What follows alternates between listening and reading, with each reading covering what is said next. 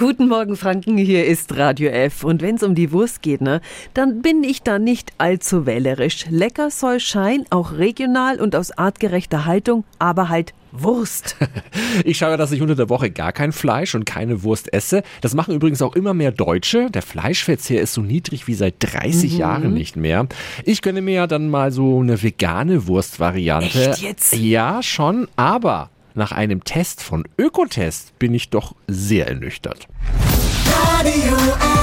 Jetzt Tipps ganz Franken. Hier ist unser Wiki Peter. Ökotest hat 19 Wurstersatzprodukte unter die Lupe genommen. Sind alle zwar geschmacklich top, aber was Inhalts- und Zusatzstoffe angeht, da ist noch deutlich Luft nach oben. Die meisten veganen Wurstaufschnitte sind mehr oder weniger stark mit Mineralölbestandteilen verunreinigt. Sie enthalten relativ viele und teils umstrittene Zusatzstoffe und der Salzgehalt ist sehr hoch. Darum haben die Ökotester bei zwei Drittel des veganen Wurstaufschnitts das Gesamturteil mangelhaft oder ungenügend vergeben. Überhaupt nur ein einziges Produkt schneidet insgesamt gut ab. Ein veganer Aufschnitt nach Schinkenwurstart von Lidl. Doch ausgerechnet das wird jetzt vom Hersteller überarbeitet, bedauern die Ökotester. Bleibt noch einmal das Urteil befriedigend für den Alnatura Veganer Tofu-Aufschnitt Kräuter. Ein bisschen enttäuschend.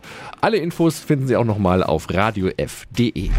Tipps für ganz Franken von unserem Wiki Peter. Wiki Peter. Täglich neu in Guten Morgen Franken um 10 nach 9. Radio